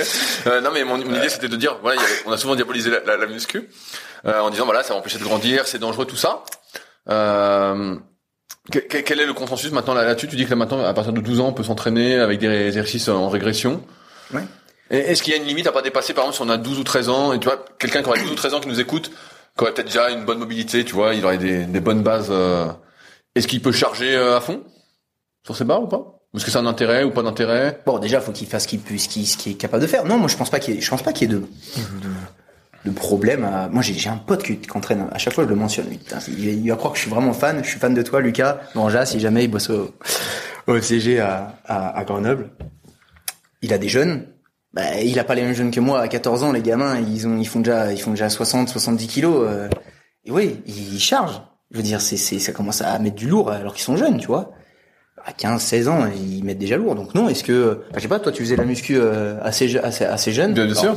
Tu, tu, tu, disais, euh, j'ai 14 ans, je me, enfin, Je me posais 15 pas de questions, ouais. euh, ouais, voilà. D'après, le truc c'est toi tu faisais que de la muscu. Bah Voilà. eux, faut prendre en compte qu'ils font pas que de la muscu et qu'il y a leur sport à côté. Donc il faut qu'ils soient capables quand même de performer dans leur sport. C'est bien d'être bon à la salle, c'est bien de savoir faire des trucs, mais à la fin du, de la semaine, leur compétition, elle est pas euh, en back squat. Elle est, euh, peu importe leur sport, peu importe leur sport. Et est-ce qu'il y a un intérêt à varier les mouvements justement euh, quand t'es jeune pour la- pour l'apprentissage? Ouais. Est-ce Ouais. que, est-ce que- parce que là tout à l'heure tu parlais justement que tu avais des séances un peu différentes, on parlait d'échauffement mais euh, des échauffements un peu différents. Euh, tu vois quelqu'un qui fait euh, voilà dans, dans le kayak justement comme c'est le podcast euh, sur le kayak, euh, c'est souvent les mêmes exercices. euh, je vois les programmes, les trucs. Il n'y a pas trop de variété? Bah déjà, déjà le pas mettre de variété. Je pense que c'est le facteur, euh, même sans parler de euh, d'apprentissage ou quoi que ce soit, c'est qu'au bout d'un moment, euh, toi, t'as plus assez de, comment dire. Tu t'entraînes toute ta vie à 60 kilos en back squat, tu vas pas forcément obtenir les meilleurs résultats. Tu vas pas forcément progresser quoi. Y a, tu vas stagner au bout d'un moment. Il y a plus de progression. Donc de faire toujours la même chose, je pense que ouais, il y a, c'est déjà fondamentalement pas forcément très bon pour euh, justement t'as pas assez, t'as pas cette progression aussi est-ce qu'il n'y a pas un peu d'ennui Est-ce que tu dois varier aussi bien les mouvements que les techniques que tu vas tu utiliser peux varier tellement de choses c'est ça le truc qui est cool aussi. C'est que sur un sur oui tu fais tu fais du squat un soir un, un jour tu vas peut-être euh, tu vas pouvoir faire euh, je sais pas de l'excentrique euh, ce jour-là. Ensuite tu vas faire des, des euh, plus des euh, d'autres méthodes. Tu vas peut-être faire de l'isométrique peut-être tu vas faire un superset peut-être que tu vas faire un, un back squat en allant sur ta box après tu vas faire un back squat low bar high bar euh. en fait tu as différentes façons de varier les choses c'est pas juste l'exercice qui doit varier enfin c'est pas le nom de l'exercice qui doit varier c'est ce que tu en fais qui doit varier je pense beaucoup Mais comme la charge doit varier, une, charge est une variation. Parce qu'une charge euh, légère va te permettre d'aller plus vite avec ta barre, alors qu'une une charge lourde va avoir plus d'effets, euh, enfin neuro. Tu vois ce que je veux dire, c'est que tout, tout, tout peut être variation, mais l'échauffement doit aussi être varié, je pense à mon avis. J'avais une question sur, sur l'entraînement aérobie. Pareil, quand, quand j'étais gamin, que je faisais de l'athlé, on nous disait, euh, je sais pas, j'avais 13-14 ans, c'est maintenant qu'on se fait la caisse, c'est maintenant qu'il faut faire le foncier, tout ça. Qu'est-ce qu'est-ce qu'il en est aujourd'hui euh, Quel est le consensus là-dessus? Est-ce qu'il y a pareil, il y a des, un âge euh, qu'il faut privilégier pour développer euh, son sa caisse aérobie, on va dire ça comme ça? Ça, par contre, je crois. Alors, j'ai pas envie de dire de bêtises, euh, mais je crois que ça, un- tu peux, tu peux commencer même encore plus jeune que ça, je crois. Plus jeune que moi, ce que j'ai comme 12-13 ans. Après, à mon sens, euh, dans tous les cas, euh, c'est juste, tu le vois dans ta, tu le vois dans ton sport. Un, coach, il doit essayer je pense, se rendre compte si son athlète, il est complètement euh, euh, éclaté, euh, enfin, complètement euh, hors shape à ce niveau-là, au niveau du cardio à la fin de son match, par rapport à toute l'équipe. Est-ce que t'as pas meilleur temps de lui faire faire un petit entraînement pour lui, pour améliorer ça? Euh, Est-ce que s'il faut juste en faire en début de saison, en hors saison, puis après tu le fais plus du tout? Bah, je pense que je pense que c'est un peu euh, réducteur. Je pense que oui, ça, ça, ça dépend qui, ça dépend quand. Mais non, je pense que je, je pense qu'il n'y a pas de. Alors oui, c'est parce qu'en hors saison tu peux plus charger, donc tu peux mettre des gros volumes, venir taper un peu plus dans le, dans le cardio, etc. Mais euh,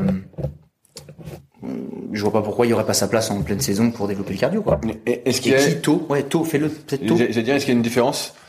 Toi, tu coaches beaucoup de gars, et est-ce que tu as des filles aussi? Est-ce que tu as une différence entre l'entraînement des, des filles euh, et des gars? Euh, ouais. Euh, ça va. Donc il y a, il y a- moi, à l'âge où j'en suis, ils viennent à 12-13 ans, donc il va avoir euh, les hormones qui vont commencer, qui vont être différents. Et euh, tu le vois assez rapidement, euh, d'une semaine à une autre. J'ai des jeunes, j'ai les jeunes filles qui viennent, elles font du foot avec moi. Et euh, ça va être plus des, des changements de mood, beaucoup plus euh, rapides. Ça va être beaucoup plus de euh, comment dire elles vont arriver. Donc oui il va y avoir l'impact des règles etc tout ça il y a c'est sûr. Euh, elles sont plus soumises aux blessures aussi j'ai l'impression. En tout cas elles ont plus vite des douleurs. Est-ce que je suis pas sûr que c'est le problème que ça vienne parce que c'est des femmes ou des, des filles mais parce que c'est parce que elles sont bonnes dans ce qu'elles font et que chez les femmes il y a moins de joueurs. Donc du coup elles jouent tout le temps partout dès qu'elles sont bonnes. Mais deux fois plus que les gars quoi elles, elles s'entraînent avec deux équipes et elles font les matchs avec deux équipes et elles ont des temps de jeu énormes. Donc en fait, elles, elles sont forcément, enfin forcément, elles ont toutes mal quelque part un moment. Et à des pathos, euh, c'est souvent au niveau des hanches, au niveau des genoux. Mais donc du coup, je pense que c'est là où j'ai le plus de plus grosse différence euh, entre les femmes, et, euh, entre les. les C'est-à-dire que tu vas les faire plus, plus de, de, Ouais. de prévention, Exactement, de... ouais, ouais. Je me souviens que Didier Reis, bah, tu dois connaître aussi, il y a quelques années, il avait été interviewé par euh, Pierre et Anélia de, de et il disait que son plus gros travail avec les footballeurs pros, c'était pas de rajouter du volume, mais de les aider justement à, à pas se blesser. Il faisait surtout du travail de ré- prévention, réduction de blessures, je sais pas si on peut dire ça comme ça. Est-ce que toi, tu sens que tu fais un peu ça des fois, parfois, avec certains qui sont sursollicités? Clairement, les, les filles que j'ai là, euh, il y a des fois, on, on va être vraiment sur des, sur des efforts, euh, on va être sur des efforts qui sont beaucoup, qui vont être différents que les gars, dans le sens où on va peut-être faire un petit peu moins de pliométrie à ce moment-là parce qu'elles sont déjà sursollicitées. On va peut-être euh, faire euh, beaucoup plus de, euh, j'aime bien mettre un peu plus d'ISO, surtout pour, on, a, on des protocoles de, pour les pour les pathos de, de tout ce qui est au, au genou, euh, au sgood et tout. On a pas mal de sgood ici. Et en fait, j'aime bien. Peut-être elles vont passer peut-être un peu plus de temps là-dedans. Elles vont faire aussi euh, tout ce qu'elles ont pas habitué parce qu'une fille, même si elle a 13-14 ans, euh, elle idolâtre. euh, c'est la nana qu'elle voit dans le gym avec euh, les belles fesses, les belles jambes, et, elles le savent très bien quoi. Et du coup, bah, on va essayer, eh, vu c'est ce qu'elles demandent un petit peu, on va aussi, je vais essayer de faire un petit peu ça. On va essayer de faire en sorte qu'elles se sentent bien dans leur corps, mais on va travailler tout ce qu'elles n'ont pas forcément l'habitude et qu'elles qu'elles pensaient pas travailler, le haut du corps.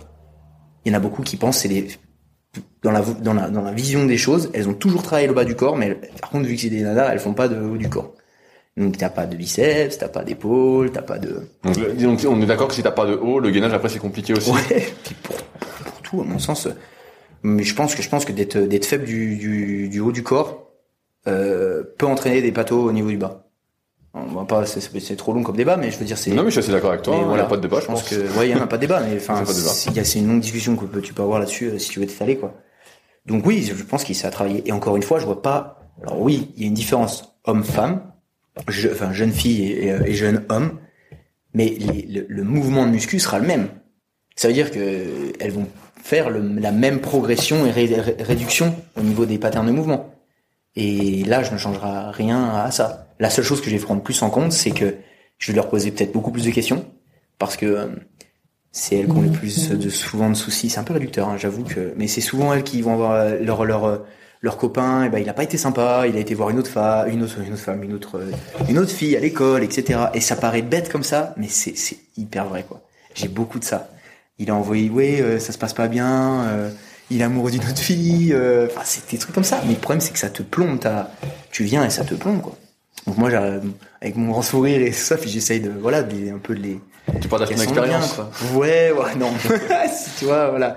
Mais par contre, c'est c'est c'est sûr certain qu'il y a des fois, elle se, elle, se livre un petit peu parce que ben, je pense que ça fait bien. Puis moi, j'essaie de comprendre. Puis du coup, bah, je vais être plus cool. On va faire peut-être différemment. Ou je vais peut-être rester plus plus euh, à côté pour essayer justement de leur parler et que ce soit moins long les, les, les périodes de récupération, parler un petit peu, même de tout n'importe quoi. Est-ce que tu trouves une différence en termes d'implication entre euh, les gars et les filles? Ouais, les, les nanas, c'est des, c'est, c'est, c'est, elles en veulent à, fond. En tout cas, celles que j'aime moi, parce qu'elles savent qu'elles sont fortes déjà dans leur sport, pour elles se donnent à fond tout le temps. moi, moi c'est ce que, ce que j'ai remarqué en, en, muscu aussi, c'est que les filles, une ah fois qu'elles sont mordues, elles sont plus sérieuses. Mais tu peux pas en fait, elles vont même pas. Genre, c'est, tu leur dis, tu lui dis minute 30 de pause, tu, tu lui parles, elle te regarde, elle te clique devant les yeux, elle te dit, ça fait une minute trente, hein.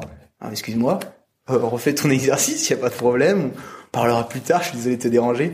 Mais c'est vraiment ça, quoi. Elles sont vraiment impliquées et euh, elles vont plus essayer aussi de comprendre. Elles vont plus te dire ce qui va pas. Ah là, j'ai senti mon genou qui a cliqué, euh, mon coude euh, qui, qui fait clac clac, on comprend pas pourquoi. J'ai un peu mal au dos, j'ai un peu mal aux pieds. Les gars, ils vont rien dire parce qu'ils ont toujours l'impression que parce que ils ont mal, tu vas aller pourquoi pas parler au coach, aux parents, du coup bah tu vas t'arrêter de faire du sport. C'est un peu ça. Hein. Oui, c'est un problème d'ego. Exactement. Mais euh, du coup pas, beaucoup moins chez les femmes. Par contre, la compétition entre elles, alors ça c'est parce que j'ai des, elles viennent pas du même club, celles que j'entraîne. Et du coup, tu fais une session euh, sprint avec elles, euh, ça court vite. Hein. Ah, parce qu'il n'y en a pas une qui veut se laisser faire. J'adore. Par contre, entre gars, bah c'est pas le même délire. Ils pendant leur pause, ils vont prendre une petite balle de tennis et puis vu que je comprends. Tu veux t'amuser, t'aimes pas faire la, t'aimes pas faire la pause, ça dure un peu trop longtemps, une minute trente, c'est énervant quand tu, pars comme ça, c'est un peu énervant. Prenez mal de tennis, vous mettez sur une jambe, vous voyez, vous faites des pas, vous changez de jambe, faites des, des jeux, mais qui peuvent vous aider, enfin, qui vont avoir un petit sens, sans forcément vous épuiser. Et eux, ils vont être plus dans, dans, dans, ce truc-là. Ils vont moins être dans le défi physique, mais plus dans le jeu. Alors que les femmes vont être vachement plus dans le, dans le, dans le défi entre elles, quoi. Elles veulent vraiment être plus fortes et plus rapides et, euh, en tout cas, moi, c'est ce que je vois. Peut-être que. Est-ce qu'il y a des tests que tu utilises euh, en particulier, justement, pour mesurer les progrès en dehors euh, des régressions, progressions que tu vois sur les mouvements? Mm. Est-ce qu'il y a des trucs que tu vas tester, genre quand quelqu'un vient au tout début, un jeune, comment tu peux estimer que lui, c'est la coordination qu'on doit bosser en priorité, ou lui, c'est la force, ou lui, peut-être c'est tu me en parlais de lui, bah, c'est les hanches, il a, il a, c'est les hanches qu'on doit bosser en priorité. Mm. Qu'est-ce que, qu'est-ce que tu mets en place comme test? À l'époque, il y a très longtemps, on parlait des tests FMS, tu as dû connaître. Hein. Ouais. Voilà, on parlait de ça. Bon, c'est un, moi, je trouve que c'est un peu dépassé euh, maintenant. je j'utilise pas du tout. Voilà. Qu'est-ce que tu mets en place? Moi, je connais bien les tests euh, FRC, donc FRA. Ok. Je vois bien ça. Qu'est-ce que toi, tu utilises? Euh, Du coup, Ici, on a la chance déjà d'avoir du beau matos, du beau matos. Du coup, c'est c'est vrai que, mais je pense que tu peux faire sans. Il y a plein de choses que tu peux faire sans. Donc nous, euh, ici, moi, j'utilise beaucoup les plateformes de force. Donc à chaque fois que quelqu'un va venir, au tout début, peu importe son âge, euh, ça va me servir de benchmark. Si je vais faire euh, des tests de saut, donc il va avoir un, un, CMJ, main sur les hanches, un squat jump. Si suivant la taille, suivant la force, etc., on va peut-être faire même un IMTP, que j'aime beaucoup ce mouvement. Qu'est-ce que c'est l'IMTP C'est un isométrique mid-tide pull. C'est un, en fait, tu mets la barre contre tes quads, tu tiens relativement droit, enfin avec les jambes à, à plier et tu viens tirer le plus fort possible contre euh, des pins, enfin contre tes barres. Tu as une barre et tu viens tirer le plus fort possible. Le but c'est de développer le maximum de force pendant un temps donné. Euh, et ça te, enfin, voilà, ça te donne un, ah, des cours bah, sur sur la plateforme de force que j'utilise du coup. Euh, je fais des tests de sprint, euh, tests de changement de direction. Encore une fois, ça dépendra du sport. Hein, je veux dire, euh, quelqu'un qui fait du golf, je vais peut-être pas lui faire faire euh, du, du, changement de direction, mais après, j'ai des tests de, de, mobilité passive, juste pour me rendre compte à quel point peut-être euh, faut falloir travailler. Comme je te dis, quelqu'un qui est pour moi trop limité, il faudra le travailler. Il faudra qu'on mette un accent un peu plus que quelqu'un qui est quelqu'un qui est incapable de dépasser 60 degrés d'extension au niveau de la jambe quand il est sur le dos, passivement. euh, je vais je vais mettre un ça va être euh, un petit un red flag quoi. Et puis on va on va travailler ça. Donc mobilité passive, il va y avoir euh, donc cheville, quadriceps, euh, Ischio. ischio, un- rotation interne et externe de hanche. Externe on peut euh, voilà, on peut ou pas. Euh, rotation épaule, extension thoracique. Et après on utilise aussi euh, tout ce qui va être la force. On j'utilise le force frame de de Vald pour les la force des euh, fléchisseurs de la hanche et la force des adducteurs et des abducteurs. Donc, donc, comment tu mesures ça, tu dis? Donc en gros, c'est le force frame, c'est un, c'est un appareil de Vald. C'est une, une boîte euh, pour ceux qui connaissent, je pense, ceux qui font les plateformes, c'est ceux qui font des outils de mesure. Ok. Donc VALD. VALD, ouais. Vold, je crois en plus ça se dit. Ils vont gueuler, mais bon c'est pas grave. Euh, donc en fait c'est c'est c'est simple, t'as des t'as des c'est- c'est- tu t'allonges sur le dos, sur le ventre, peu importe, tu, veux- tu peux le faire dans plusieurs positions et tu viens compresser, appuyer dans un dans- c'est un c'est un c'est comme le le, le microfet quoi. Je sais pas si tu vois ce que c'est. C'est des euh, des capteurs de pression. Ok. Je vois.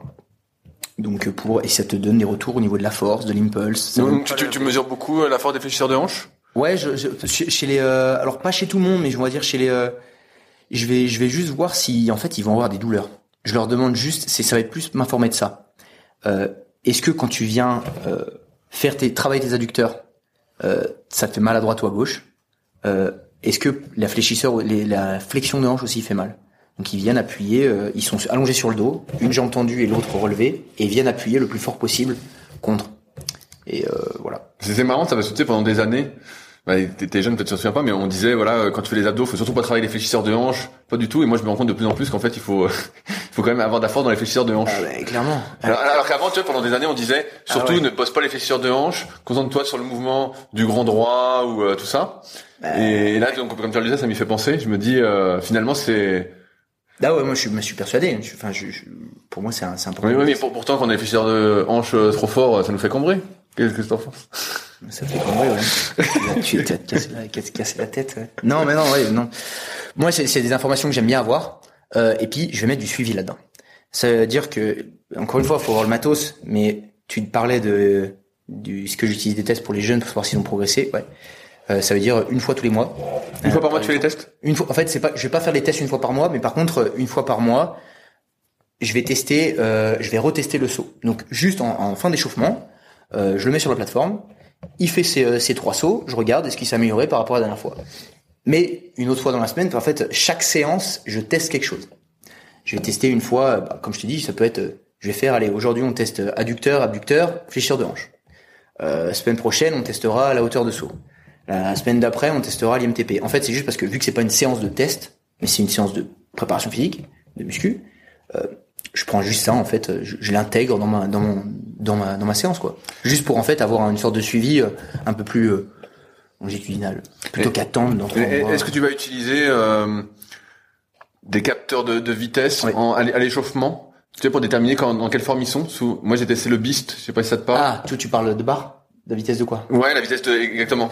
Tu vois, on avait tendance à penser à un moment, bah tu vas me confirmer ou pas, mais que tu pouvais déterminer un peu ta forme du jour en fonction de la vitesse que tu avais de déplacement sur tes mouvements, et qu'à partir de là, tu pouvais autoréguler ton entraînement. C'est marrant que tu dis ça parce qu'on a des, des étudiants qui ont fait du qui ont fait euh, ont testé plein de choses là pour essayer de voir en Voilà, fait co- comment déterminer la, la forme du jour entre guillemets. Et je me souviens qu'il y avait un débat là-dessus, et j'avais testé donc le Beast, qui était un capteur. Et qu'est-ce que tu as eu comme résultat d'ailleurs? Et ben moi, ça montrait bien que quand j'avançais pas, euh, fallait pas faire de la force. hein. Ah ouais, ça montrait bien ça? Ouais. Moi j'ai euh, Mais j'ai testé que sur moi, donc c'est pour ça que je te demande ton avis. Ah, j'ai été étonné moi sur plusieurs choses, c'est que hum, moi j'utilisais pas mal le RSI parce qu'ils l'utilisaient là-bas aux États-Unis sur des sur des plateformes de force, donc ils utilisaient le RSI. Ils l'ont comparé avec euh, un grip test. Oui, un grip test. Ils l'ont comparé à, à quoi d'autre? Avec euh, du sprint aussi sur euh, 10 ou 20, 10 ou 20 mètres je crois. Et en fait, euh, quand on disait que le gars était dans le, on le testait. Des fois, on disait ah là, il est dans le rouge. Et puis en fait, les deux séances d'après, la, la séance du jour et les deux séances d'après, sur chaque mouvement, il nous faisait péter un un, un personal best, puis il se blessait pas forcément. Alors, est-ce que, com- comment c'est toi, pourquoi, comment tu détermines qu'il est en forme ou pas? Pour l'instant, euh, tu, dis- tu discutes, tu fais la, Ouais, méthode je traditionnelle? Avec les, j'ai j'ai un. Euh, bah, T'as un questionnaire de Ouais, wellness. j'ai- j'ai euh, questionné- je l'ai- je l'ai- je l'ai pas là. Mais en gros, j'ai un questionnaire. Je leur demande leur euh, leur fatigue avant l'entraînement, avant de m'entraîner avec moi. Fatigue. Je leur demande la qualité de leur sommeil. Sur C, c'est toujours 1 sur 5, etc. Ouais, je leur demande euh, leur temps de sommeil. Est-ce qu'ils ont des douleurs? Donc, je fais genoux, dos en priorité. Et après, je leur dis est-ce que vous avez des douleurs ailleurs? Que je devrais savoir pourquoi, etc. Et euh, en fin de séance, je fais un RPE. Et j'essaye, même jeune, de mettre ça en place. Alors oui, il y a plein de biais parce que les gamins ne se connaissent pas. Mais plus, je pense que plus tu vas commencer tôt, plus ils vont intérioriser, ok, la dernière fois, pendant les trois dernières séances, je lui ai dit que j'étais un 3. Et en fait, je suis peut-être plus 3 maintenant parce que je suis vraiment, enfin, je suis, je suis, je suis, je suis cuit, quoi. Euh, alors que la dernière fois, j'étais un... En fait, pro- au tout début, ça va pas forcément avoir du sens, mais plus ils vont avancer, plus ils vont le faire, plus les résultats, ils vont avoir du sens. J'aime bien le donner aux parents. Est-ce que tu utilises euh, la variabilité cardiaque pour déterminer la forme ou pas non plus? Non, alors déjà, je, je- non, parce que j'ai pas du tout le temps. Alors j'ai pas, j'ai pas du tout le temps. On m'a posé la question, mais mon collègue du coup, qui, enfin, un étudiant qui était ici, qui faisait sa, un master, un, un recherche pour son master, euh, a testé ça, et euh, bah du coup, j'ai pas du tout fait. Ok. J'ai pas, non. Mais je, je, je, je, je pense qu'il y a des, euh, des, des pistes là-dessus, par contre. Ouais, moi, moi, va. j'ai déjà testé avec pas mal d'applications euh, justement. Mais bon, moi je suis tous, tous les jours en forme samedi donc. euh, Ouais, mais c'est ça. pour l'instant, c'est- j'ai pas en forme, donc ça va. on est toujours en forme. Mais oui, non, je pense qu'il y a sa place. Euh, J'avais vu un beau reportage, je crois, c'était, je sais plus avec quel, euh, quelqu'un qui faisait du biathlon, qui disait qu'il s'en servait pour monitorer un peu la charge, etc. Non, mais j'aime bien ce qu'ils, j'aime bien ce qu'ils font. J'aime bien toutes les pistes. Encore une fois, c'est, j'aimerais bien tout faire. Le seul problème, c'est que des fois, bah, j'ai pas le temps, j'ai pas le matos. Puis tu peux pas avoir un million de données, sinon tu s'en sors plus. que- que- Quels sont les prochains trucs que tu voudrais tester? J'aimerais en bien- priorité j'aimerais bien plus utiliser le profil force vitesse, tu vois. Mais sur sur sur euh, sur euh, piste, pas pas en, en vertical, juste horizontal. Euh, j'aimerais bien ça pour justement. j'ai- J'aimerais bien que quelqu'un, parce que moi je vais pas avoir le temps de le faire, mais si quelqu'un veut le faire, peut-être que euh, étudier les pistes pour savoir s'il y a un impact avec la fatigue justement ou pas. Euh, mais j'ai déjà, il y a, y y a des, je sais qu'il y a des gens qui travaillent dessus.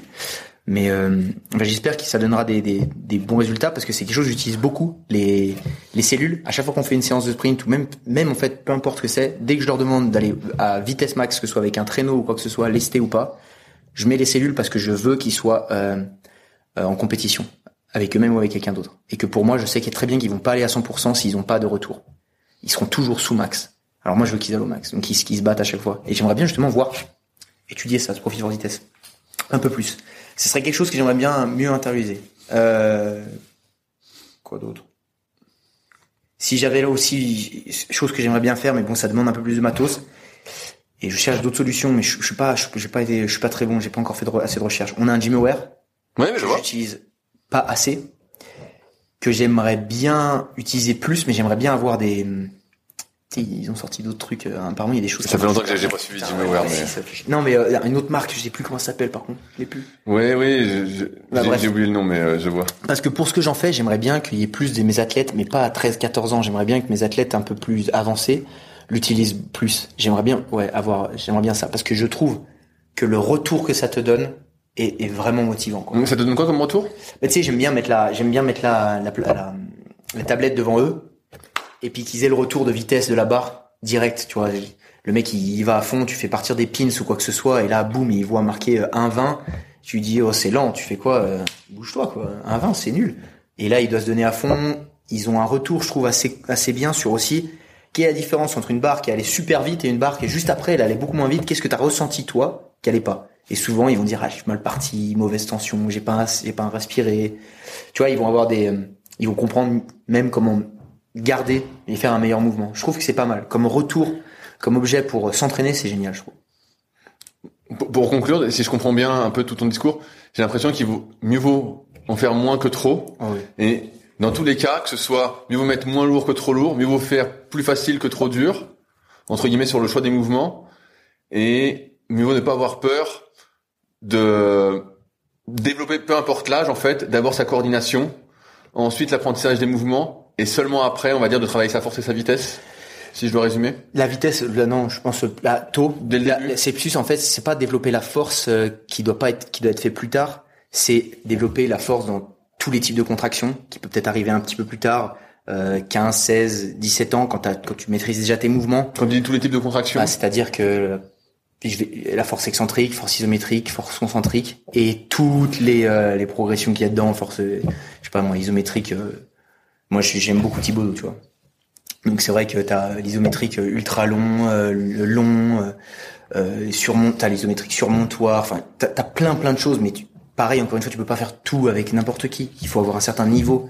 Tu, tu vas pas faire du, du, du, supramax en excentrique avec quelqu'un qui a jamais, euh, enfin, tu vois, ça, ça tombe sur. Pour moi, c'est ça fait ça a beaucoup de sens, mais donc oui, j'aurais tendance à développer dans tous les types de contractions peut-être un petit peu plus tard, 15, 16, 17 ans quand ils sont, quand, même quatre- ça dépend encore une fois ses capacités, mais quand ils ont intégré les mouvements, quand on a vraiment travaillé là-dessus, en attendant, ça m'empêchera pas d'utiliser des méthodes pour qu'ils prennent plus de force ou qu'ils prennent plus de masse pour ceux qui veulent prendre la masse. Utiliser des méthodes, les supersets, les drop sets, euh, utiliser euh, peu, peu importe. est-ce qu'il y a un ordre de développement des hum, différentes forces entre guillemets Tu parlais de concentrique, excentrique, isométrique. C'est quoi d'abord euh, les prérequis, à part euh, maîtriser les fondamentaux en termes de mouvement? Est-ce qu'on se concentre d'abord sur développer sa force concentrique avant de développer sa force excentrique pour aller sur de l'isométrique euh, supramax ou il y a un autre ordre? C'est une bonne question. quel, quel- quel est ton avis C'est là-dessus une bonne question parce que si tu as l'opportunité de travailler les trois dans la même dans la même semaine, travaille les trois. Euh, par contre, si t'as plus qu'une séance dans la semaine, c'est vrai que là, du coup, euh, j'aurais tendance à travailler peut-être un peu l'excentrique au tout début, dans des méthodes excentriques en tout cas, puis progressivement en fait aller vers l'accélération de la barre. Mais d'abord travailler ouais sur des trucs plus lents, euh, voire euh, soit tu ralentis, soit tu Donc, d'abord du moins traumatisant au plus traumatisant ouais ouais je pense. D'abord de la lenteur avant Ouais. de mettre Mais de la vitesse et plus lourd. En fait, c'est surtout parce que c'est beaucoup plus facile.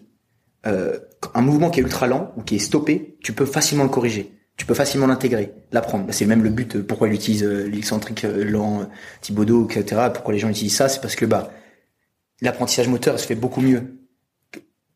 C'est super dur d'apprendre en allant déjà à toute blinde, à toute vitesse, ou vouloir juste prendre ta barre, soulever à fond. Enfin, c'est c'est plus dur à intégrer et c'est plus dur pour soi-même de le corriger, pour eux de se ressentir des choses, etc. Donc ouais, je pense que c'est comme ça, de- vers du, du plus, mouvement le plus lent au mouvement le plus qui va t'emmener vers le plus de vitesse et le plus euh, traumatisant, comme t'as dit quoi.